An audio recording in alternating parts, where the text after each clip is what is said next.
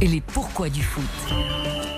Florian, vous nous expliquez ce matin pourquoi Olivier Giroud joue chaque match avec sa femme et ses enfants. Eh oui, effectivement, ce soir, l'épouse d'Olivier Giroud, depuis 19 ans, et ses quatre enfants seront sur la pelouse du stade Al Baït où ils étaient déjà samedi, hein, puisque c'est là que les Bleus s'étaient qualifiés face à l'Angleterre grâce à un but de Nesquik. Nesquik. Ah oui, c'est le surnom d'Olivier Giroud. Ah bon? Donné par sa maman quand il était petit à Grenoble, car il faisait tout dans la précipitation, y compris avaler son chocolat à l'arrache avant d'aller à l'école. Alors j'aurais pu aussi dire chaussette, l'autre surnom de Giroud, donné par ses frères.